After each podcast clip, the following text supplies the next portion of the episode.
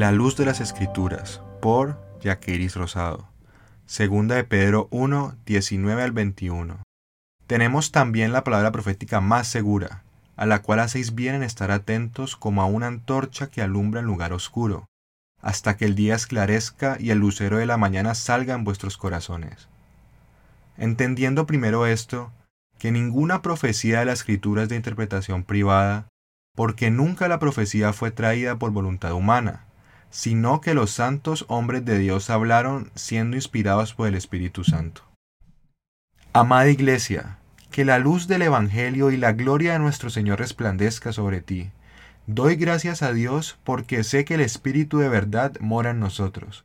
Hermanos, recordemos siempre que Cristo es la luz verdadera, y que su Espíritu Santo es quien nos guía e ilumina nuestro caminar. Estemos atentos a las Escrituras, como a una antorcha que alumbra en lugar oscuro. Versículo 19. Les recuerdo que la palabra de Dios es la verdad que brilla en nuestros corazones.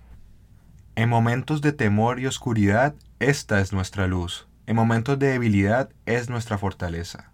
Nuestros hermanos del primer siglo y de todos los tiempos han sufrido los mismos padecimientos que nosotros sufrimos hoy han visto cómo falsos maestros y profetas han traído enseñanzas erradas para su propio beneficio.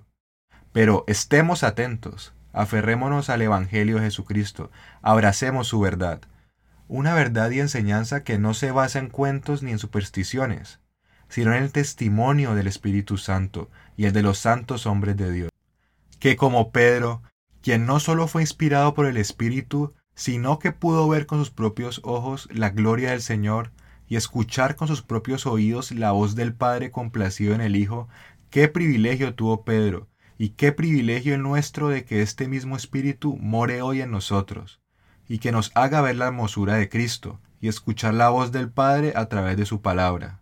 El Espíritu de verdad, quien está en nosotros y con nosotros hasta el final, es quien nos da testimonio de que Jesucristo es la luz verdadera que alumbra a todo hombre y la sabiduría que lleva a la salvación mediante la fe en Él.